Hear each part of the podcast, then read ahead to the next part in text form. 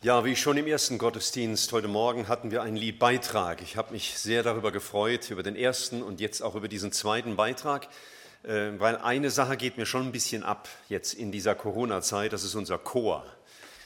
Ähm, das fehlt nicht nur den Sängern, äh, sicherlich auch euch Zuhörern. Und jetzt haben wir wenigstens einen kleinen Chor gehört und das ist so gut. Und dann so ein Christuszentriertes Lied, das ist sehr, sehr schön. Ja, wir feiern Erntedank unter etwas anderen Vorzeichen. Wir wollen jetzt sicherlich auch diese letzten Monate nicht überhöhen, als sei die große Naturkatastrophe in Deutschland passiert. Ähm, aber es sind natürlich Zeiten gewesen, die nicht immer einfach waren und sind. Und trotzdem hatten wir auch in diesem Jahr alles, von dem das Wort Gottes einmal sagt, wenn ihr Nahrung und Kleidung habt, dann lasst euch genügen. Äh, ich gehe davon aus, dass wir alle genug zu essen hatten, auch in den vergangenen Monaten. Ich nehme an, dass unsere Kleiderschränke nicht leer sind. Und wir hatten alle noch ein Zuhause, in dem wir wohnen konnten.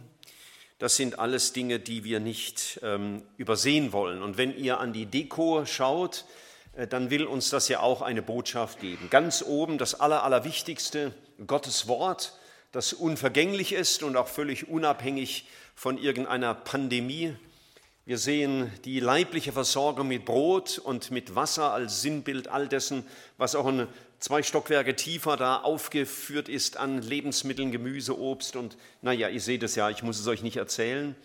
Äh, die Kinder würden sich vielleicht freuen über die Gegenstände ganz links, aber sie sind eigentlich nicht für die Kinder da oder nicht nur, sondern sie sollen uns sagen, wir hatten zum Teil auch Autos, Fahrzeuge, wir hatten unsere Wohnungseinrichtungen und wir hatten unseren Herd zum Kochen und unsere Waschmaschinen zu waschen und vieles, vieles andere mehr. Gott hat uns äh, gnädig versorgt, auch mit äußeren Dingen. Auch in dieser ganz besonderen Zeit hat er uns als Gemeinde bewahrt, dass wir keinen Toten oder Schwerkranken zu beklagen hatten durch die Corona-Pandemie. Wir mussten auch unsere Gemeindeveranstaltungen nie absagen wegen einem Quarantänefall. Das ist in mit uns befreundeten Gemeinden da und dort geschehen, dass zum Teil von heute auf morgen Gottesdienste gerade jetzt äh, in der letzten Woche für zwei Wochen wieder ausgesetzt werden mussten. Das hat uns der Herr Gott sei Dank bis jetzt erspart. Wir haben auch draußen im Land Ernten gesehen, die waren vielleicht nicht immer äh, so, wie sich das die Landwirte erhofft haben, und doch durften wir vieles ernten und dürfen glauben, dass wir auch ein weiteres Jahr satt sein dürfen. Wir dürfen Gott danken für äußeren Frieden und Freiheit in unserem Land, welch ein Geschenk, äh, seit 75 Jahren keinen Krieg mehr auf deutschem Boden zu haben. Und äh, jeden Morgen ist mir das ein Grund, Gott zu danken für die Ruhe der Nacht. Und damit meine ich nicht nur, dass ich schlafen konnte, sondern dass es ruhig im Land geblieben ist und dass ich nicht im Chaos eines Staates aufgewacht bin. Welch ein Geschenk. Auch unsere Wirtschaft ist immer noch stabil, auch wenn es vielleicht gewisse Anzeichen am Horizont gibt, dass es in den nächsten Jahren vielleicht nicht mehr so steil bergauf geht wie in den vergangenen Jahren und Jahrzehnten, äh, dürfen wir doch noch so gut versorgt sein. Ich freue mich auch über ein weitgehend normales Gemeindeleben. Qua sitzt ihr jetzt alle auf Abstand hier, wenigstens viele von euch, und können wir nicht alle zusammen als Gemeinde im Gottesdienst sein, weil wir können Gottesdienste haben. Wir haben heute Abend eine Abendmahlsversammlung, wir haben Hauskreise, unsere Jugend- und Kinderarbeit funktioniert. Wir durften, dürfen rausgehen auf die Straßen und evangelisieren. Das ist alles möglich. Als Christen haben wir noch alle Freiheiten. Und umso erstaunlicher ist es für mich, dass gerade äh, in Deutschland die heftigsten und manchmal hasserfülltesten Anti-Corona-Demonstrationen stattfinden. Natürlich gibt es vieles zu kritisieren, aber wir hätten es natürlich besser gemacht, wenn wir in der Regierung gewesen wären. Dann gäbe es keinen Grund zum Klagen. Äh, wir haben vielleicht als deutsches Volk auch besonders viel zu verlieren, weil wir auf einem so enorm hohen Standard sind. Wir sind so verwöhnt auch durch unsere Freiheit und unseren Individualismus.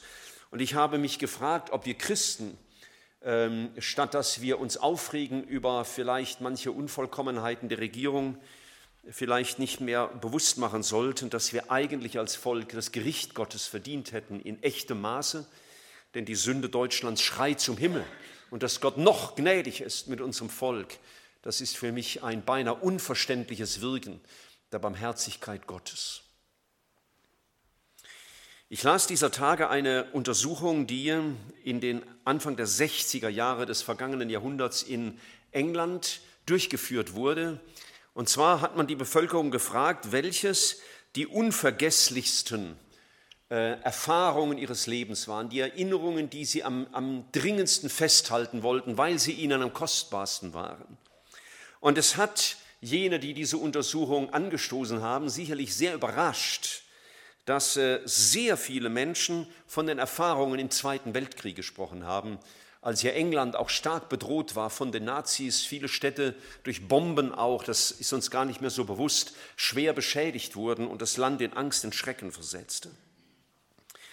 Diese Leute sagten, dass ihnen jeder Tag besonders wertvoll war, weil das Morgen so unsicher gewesen ist. Also dankten sie Gott viel mehr für das Heute.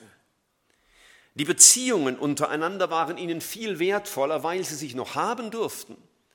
Und wie viele Briten sind ja auch im Krieg gefallen, im Kampf für die Freiheit. Die Menschen sagten, wir waren wohl dauernd in Angst. Und gerade deswegen haben wir das heute umso mehr genossen und lebten viel bewusster. Wir nahmen nichts mehr für selbstverständlich und waren echt lebendig. Das sagten Leute Anfang der 60er Jahre über die Zeit im Zweiten Weltkrieg. Das zeigt auch, schwere Zeiten sind Segenszeiten und wer über die Nöte nur klagt, anstatt zu danken, verpasst sehr viel Segen Gottes, den er bereithält. Ich möchte mit euch einen Bibelabschnitt betrachten jetzt, und zwar im Epheserbrief Kapitel 5, vielen sehr vertraute Sätze. Ich lese in Epheser Kapitel 5 ab Vers 15 bis zum Vers 20. Epheserbrief Kapitel 5 ab Vers 15 bis Vers 20. So achtet nun sorgfältig darauf, wie ihr lebt, nicht als Unweise, sondern als Weise, indem ihr die Zeit gut nutzt, denn es sind böse Tage. Darum seid nicht uneinsichtig, sondern versteht, was der Wille des Herrn ist, und berauscht euch nicht mit Wein, was zu Zügellosigkeit führt, sondern werdet mit Geist erfüllt indem ihr untereinander in Psalmen und Lobgesängen und geistlichen Liedern redet und dem Herrn in eurem Herzen singt und spielt. Und sagt Gott, dem Vater, Dank zu jeder Zeit und für alles. Im Namen unseres Herrn Jesus Christus. Für mich war der Ziel oder ist der Zielgedanke dieses Abschnittes der Vers 20. Der Zielgedanke ist, seid dankbar alle Zeit und für alles. Und wir werden jetzt die Sätze zuvor untersuchen, inwieweit sie in Verbindung stehen mit diesem Zielvers. Wenn wir über Dankbarkeit nachdenken und versuchen, das konkret zu machen, wofür kann ich denn dankbar sein, dann werden wir natürlich einmal geprägt von dem Vorhandenen, manchmal auch gehindert von dem Nicht-Vorhandenen. Wir werden manchmal geprägt im Vergleich zu früher. Ach, heute geht es mir viel besser wie früher. Oder umgekehrt. Früher war alles besser.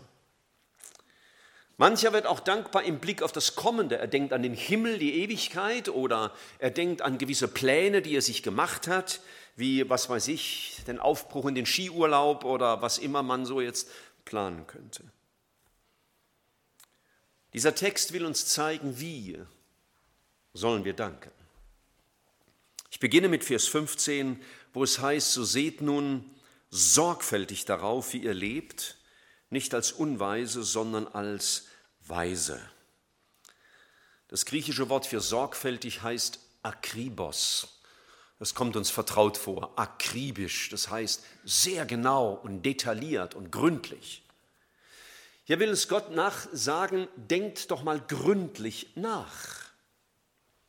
Denkt doch mal genau nach über Gründe für eure Dankbarkeit und erweist euch dabei als weise Menschen, als Menschen, die vernünftig und gerecht und nüchtern leben und nachdenken.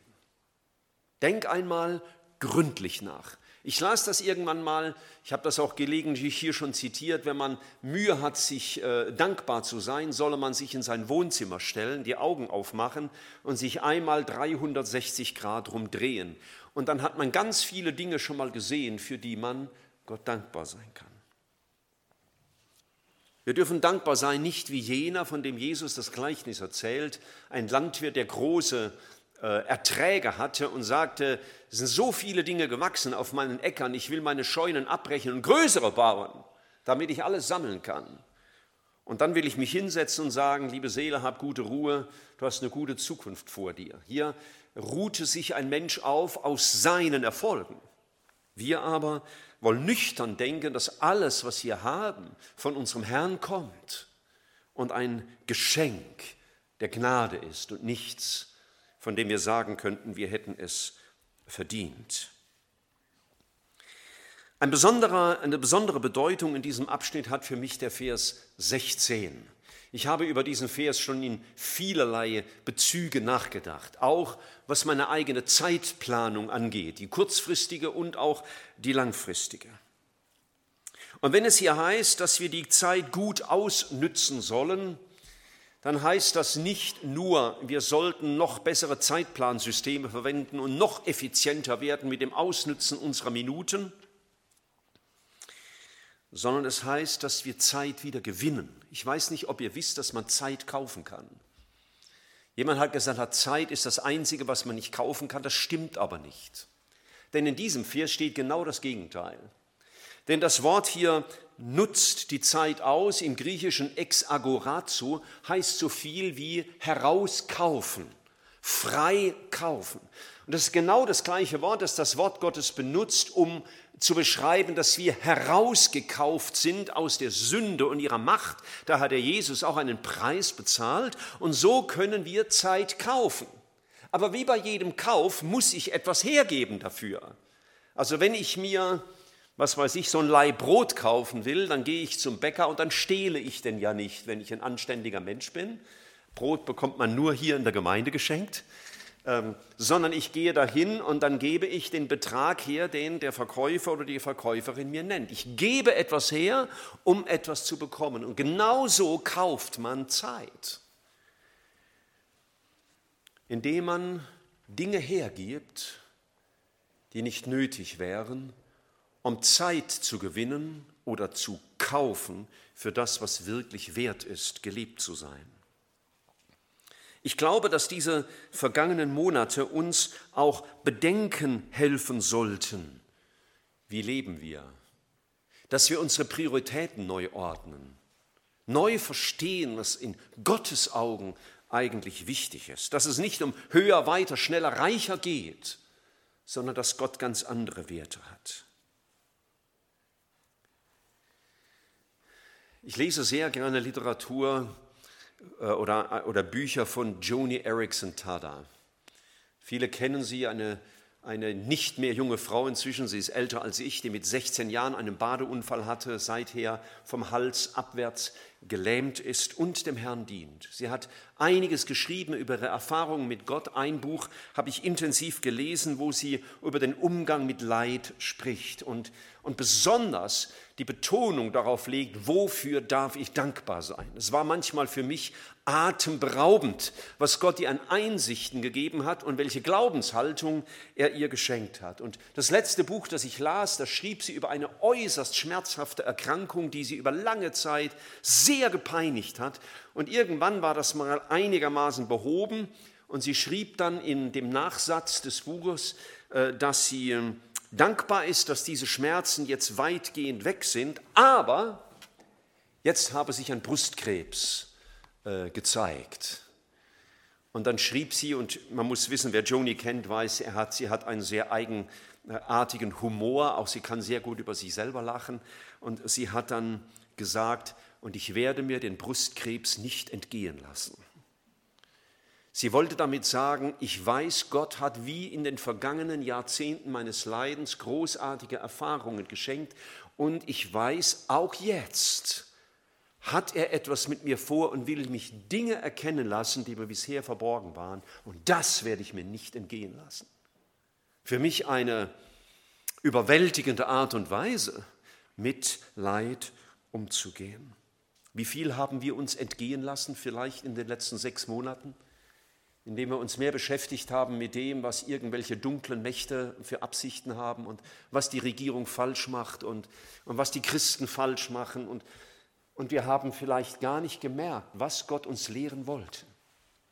Als ich nach dem ersten Gottesdienst da draußen stand, sagte mir ein Bruder, weißt du, im, im Buch Hiob steht mal geschrieben, dass Gott auf vielerlei Weise zu uns redet. Allein wir hören es nicht. Und so scheint es mir auch in den vergangenen Monaten manchmal zu sein. Bei manchen Kommentaren, die ich auch gerade von Christen bekommen habe, haben wir wirklich gehört, was Gott sagen wollte. Gottes Wort sagt, nutzt eure Zeit aus und seid weise. Wir haben unser Leben aufgebaut auf, dem, auf der vollbrachten Erlösung, die durch das Kreuz symbolisiert ist. Und wir leben unser Leben hin auf die ewige Erlösung, wenn wir einst bei unserem Herrn einziehen werden. Aber dazwischen, liebe Freunde, sind wir weder Leute, die nur an Golgatha denken oder nur vom Himmel schwärmen, sondern wir leben heute.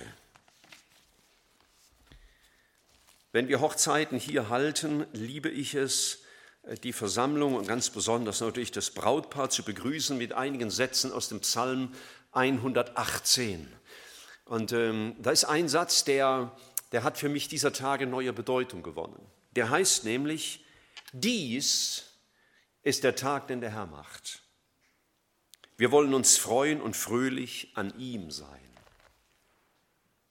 Und dieses dies ist der Tag heißt so viel wie heute. Heute sollst du fröhlich sein und deinem Gott. Heute hat er etwas mit dir vor. Heute will er dich dankbar machen. Ich las die Geschichte von einer Frau, die als junges Mädchen die Schule hasste. Naja, das soll es geben. Und sie träumte davon, eines Tages werde ich heiraten und Kinder haben und dann bin ich endlich die schreckliche Schule los und dann habe ich ein erfülltes Leben. Tatsächlich es wurde ihr geschenkt, sie hat geheiratet, sie hat vielleicht schneller als geplant drei Kinder gehabt, aber gemerkt, so erfüllend ist das auch wieder nicht, denn sie merkte, wie viel Stress das ist und mit wie viel Verzicht verbunden. Und deswegen dachte sie, ich kann es kaum erwarten, bis die Kinder endlich in der Schule sind, denn dann sind sie tagsüber weg und dann lebe ich. Nun, eines Tages waren sie alle in der Schule und da kam ihr Ehemann und sagte, mein lieber Schatz, du liebst unsere Kinder ja auch, die sollen ja eines Tages aufs College gehen, das war eine Geschichte in den USA, da muss man sowas selber zahlen. Du solltest dir einen Job suchen, damit wir Geld sparen, damit unsere Kinder mal aufs College gehen. Na, vorbei war es mit dem gemütlichen Leben zu Hause. Dann hat sie gearbeitet mit dem einen Gedanken, wenn eines Tages alle mal durchs College durch sind, dann habe ich ein erfülltes Leben.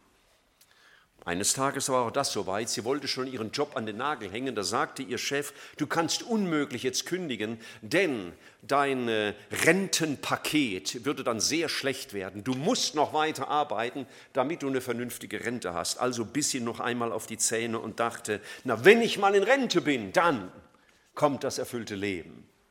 Und eines Tages saß sie mit ihrem Mann auf ihrer Veranda und alles, was sie zu tun hatten, war, in Fotoalben zu blättern um Zeiten zu betrachten, die sie versäumt hatten zu leben. Und das war's dann. Ich glaube, Gott will, dass wir heute dankbar sind. Für heute.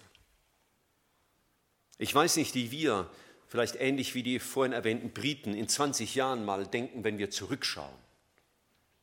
Wenn also 2040 eine Umfrage käme, wenn du an die Pandemie von 2020 zurückschaust, was ist dir besonders in Erinnerung? Ich weiß nicht, was du dann sagen würdest. Ich glaube, ich würde Dinge sagen, wie es war mit die lehrreichste Zeit meines Lebens, weil dort Gott auf vieles den Finger gelegt hat und Dinge wichtig gemacht hat, die wir aus dem Blick verloren hatten. Und deswegen möchte ich dir sagen, wünsche dir nicht einseitig das Ende der Pandemie herbei, sondern sei heute dankbar für all das, was Gott ist und wie er ist. Verschwende dein Heute nicht. Lebe nicht in irgendwelchen Zukunftsträumen, die manchmal nicht mehr sind als irgendwelche Illusionen. Verlier dich auch nicht in Träumen an die gute alte Zeit, sondern lebe heute. Mancher denkt, naja, jetzt sind es noch knapp drei Monate, dann ist das Jahr rum und dann haben wir hoffentlich bald den Impfstoff und dann wird alles besser. Jemand schrieb, als ich das neulich las, wir träumen davon, in drei Monaten wird alles besser und was wäre, wenn du dann schon tot bist? Dann hättest du diese drei Monate gelebt in der Erwartung eines Lebens, das es nicht gibt. Oder was wäre, wenn in drei Monaten die Rückschläge hinsichtlich der Pandemie uns wieder voll erwischen? Lass uns heute leben. Dies ist der Tag, den der Herr gemacht hat. Und das gilt natürlich nicht nur für ein anderer Dankfest. Es gilt morgen übrigens auch. Und am Dienstag wieder. Der Herr Jesus hat uns ja auch gelehrt zu beten, unser, was für ein Brot? Tägliches Brot, gib uns heute. Heute lebe ich und heute danke ich für heute. Und er hat gesagt, es ist genug, dass jeder Tag seine eigene Plage hat. Wir lesen weiter im Epheserbrief im Kapitel 5 und ich komme an den Vers 17. Darum seid nicht uneinsichtig, sondern versteht, was der Wille des Herrn ist. Paulus hat mal im ersten Thessalonicher etwas Ähnliches geschrieben wie hier und sagt, sei dankbar in allen Dingen, denn das ist der Wille Gottes in Christus Jesus an euch. Nun, mancher Grund für Dankbarkeit geht uns auch verloren. Da verliert man seine Arbeitsstelle oder seine Gesundheit. Und jetzt? Man hat Grund für Dankbarkeit verloren. Man hatte vielleicht vergessen, für seine Arbeitsstelle und seine Gesundheit zu danken, aber es kann uns genommen werden. Und da ist mir dieser Satz wichtig. Versteht jetzt, was der Wille Gottes ist. Wenn der Wille Gottes ist, dass ich dankbar bin, dann darf ich ihn fragen, Herr, wozu? Wofür darf ich jetzt Dankbarkeit lernen. Was willst du mir sagen in diese Situation hinein? Worauf willst du meinen Blick lenken? Was darf ich mir nicht entgehen lassen? Um Joni noch einmal zu zitieren. Natürlich kommt die Antwort Gottes nicht immer so schnell, wie wir uns das erhoffen. Gott ist ja keine Auskunftei, wo ich hinschreibe und dann kriege ich sofort die Antwort. Wir wollen lernen, wie der kleine Samuel im Tempel sagen sollte, Rede Herr, dein Knecht hört. Wir drehen es oft um. Höre Herr, dein Knecht redet und antworte gefälligst.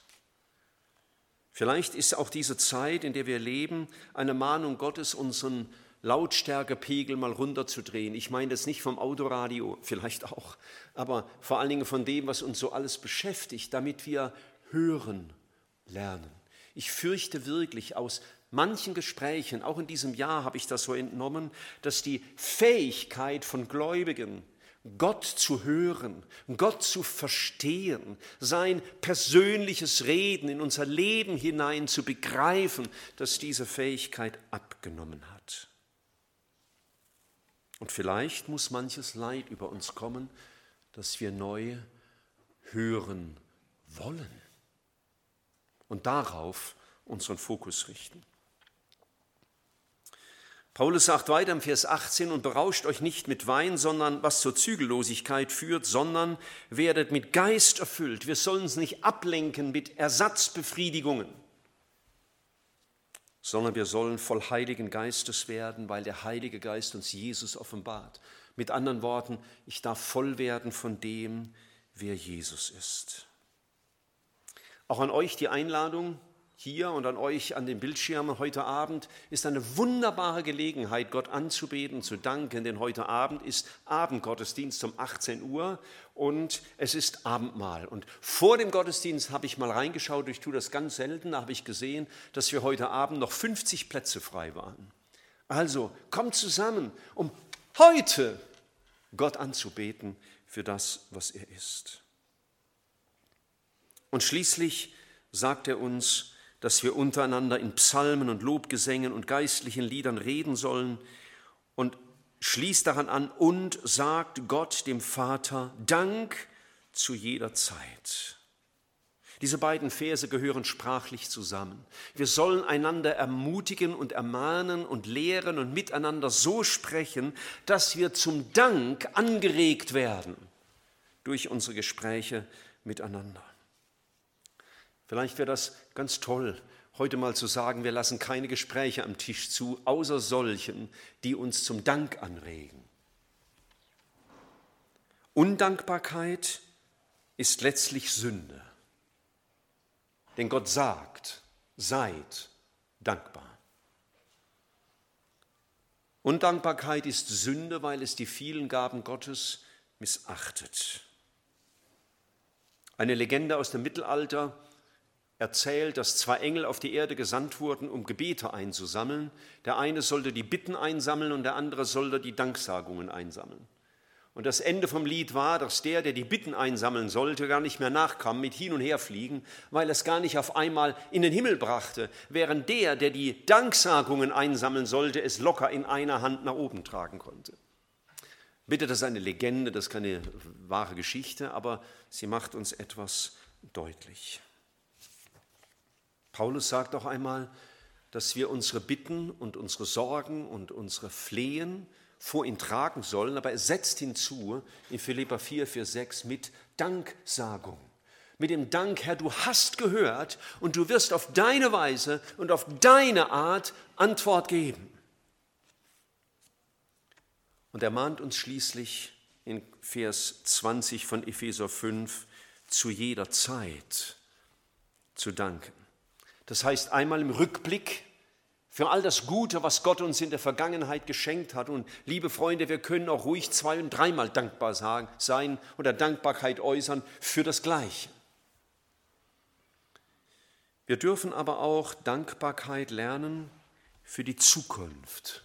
Zu wissen, was ich dem Herrn gesagt habe, das hat er gehört und er wird zu seiner Zeit auf seine Weise antworten.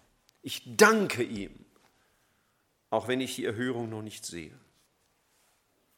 Wir dürfen aber auch lernen zu danken mitten in der Not und manchmal sogar für die Not, weil die Not uns Dinge lehrt, die uns das Wohlleben nicht lehren würde.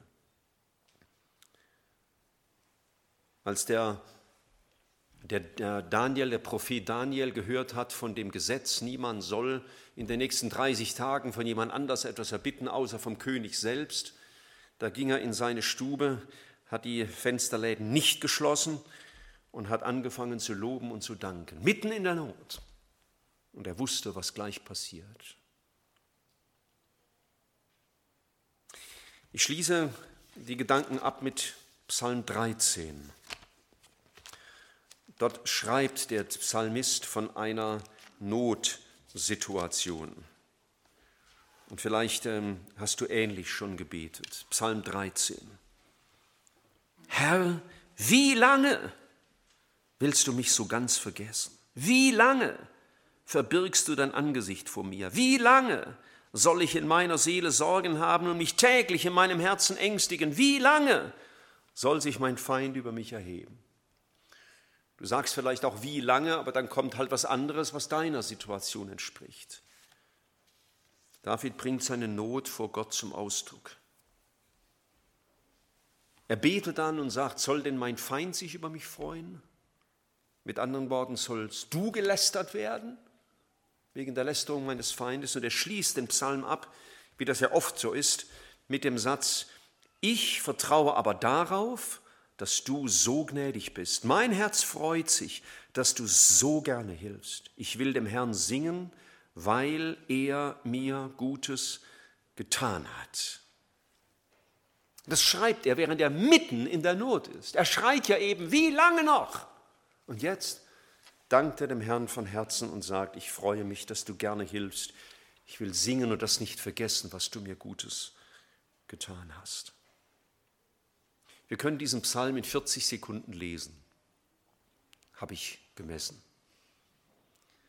Aber liebe Freunde, von Vers 1 bis zu Vers 6 zu kommen in 40 Sekunden, das klappt nicht immer. Von dem wie lange bis zu dem ich vertraue dir. David lernte mitten in der Not zu danken. Zu danken, dass der Herr treu ist, zu danken, dass der Herr weiß, was er tut, zu danken, dass der Herr souverän ist, dass er alles in der Hand hat, dass er nicht nur fürsorglich ist, wenn er mir Gutes tut, sondern dass er auch fürsorglich ist für mich, wenn ich durch Nöte gehe. Alles kommt von ihm. Alles. Und er ist immer der gleiche.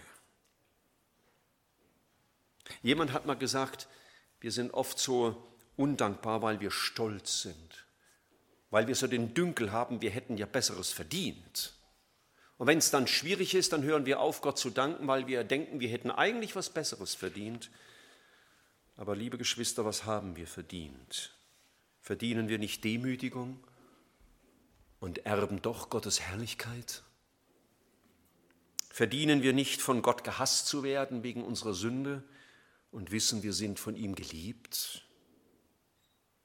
Hätten wir es nicht von ihm verdient, Unehre zu empfangen für alles Unehrenhafte, was wir getan und gesagt und gedacht haben und bekommen Ehre vor Gott, weil wir seine Kinder sein dürfen, Miterben Christi? Haben wir es nicht verdient, Schläge zu bekommen als Antwort für das Böse, das wir getan haben? Und ernten einmal Lob, wenn wir vor unserem Herrn antreten? Ei, du frommer und treuer Gerecht, Knecht, du bist über wenigen treu gewesen, ich will dich über viel setzen. Hätten wir nicht Armut verdient, auch äußere, und sind überschüttet mit Reichtum? Müssten wir nicht den Fluch der Sünde tragen für eine Ewigkeit und sind gerechtfertigt zum ewigen Leben? Liebe Freunde, was immer geschieht durch unser Leben, es soll der Ehre Gottes dienen. Denn sowohl das scheinbar Gute und das scheinbar Schlechte hat immer ein Ziel. Es soll uns Jesus ähnlicher machen. Wir sollen verwandelt werden in sein Bild. Denen, die Gott lieben, dienen alle Dinge zum Besten und das bedeutet, so sagt in Römer 8 dann der nächste Vers, dass wir seinem Bild ähnlich gemacht werden. Und deswegen lasst uns lernen, dankbar zu sein, auch für die Dinge, die gar nicht so schön sind, die uns gar nicht erfreuen, für die wir Gott bedrängen, nimm sie weg. Um Joni noch einmal zu zitieren, wir wollen uns auch diese Zeiten nicht entgehen lassen, sondern auch in diesen Zeiten lernen, was er sich vorgenommen hat um dadurch geistlich zu wachsen. Ich kenne deine Beziehung zu Jesus nicht, aber vielleicht wäre es ein sehr guter Tag zu sagen, diesem Herrn will ich den besten Dank bringen, den ich bringen kann.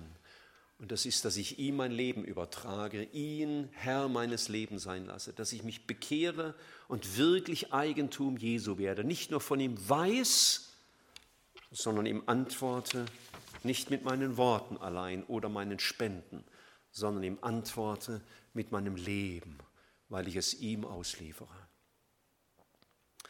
Wir neigen uns zum Gebet.